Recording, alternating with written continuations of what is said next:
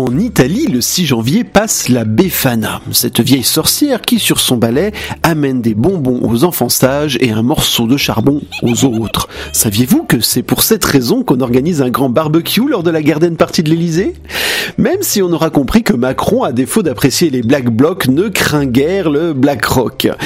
BlackRock, dont on s'étonnera que pour la secrétaire d'État Agnès Pannier-Runacher, la France ne soit que des Smarties dans le garde-manger à 7000 milliards de dollars de ce gestionnaire financier glouton car avec plus de 1 250 000 euros de lobbying auprès des institutions de l'Union Européenne en 2018, ça fait quand même beaucoup de friandises dans les petits souliers de la Commission juste pour récupérer des crottes de lapin couleur arc-en-ciel, non? Vos larbins ont une folle envie de chocolat. Pour avoir une idée de la taille de l'ogre et de ses motivations aussi claires que du chocolat fondu dans une mine d'anthracite un soir de sabbat, sachez que BlackRock est actionnaire de 40% des sociétés américaines cotées en bourse, actionnaire de près de la moitié des sociétés du CAC 40 actionnaire de 15 000 sociétés dans le monde.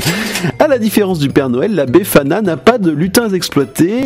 En revanche, c'est bien vous que BlackRock fait aller au charbon pour glisser des papillotes dans les chaussettes des actionnaires. Agnès Pannier-Runacher n'a donc pas tout à fait tort. BlackRock ne lorgne pas seulement sur le rayon sucrerie des épargnes retraites, elle lorgne sur le supermarché complet, si possible environ les hôtesses de caisse. En ce moment, au rayon sorcellerie, toutes les malédictions sont à moitié Befana, sorcière, caissière, même combat, du ballet.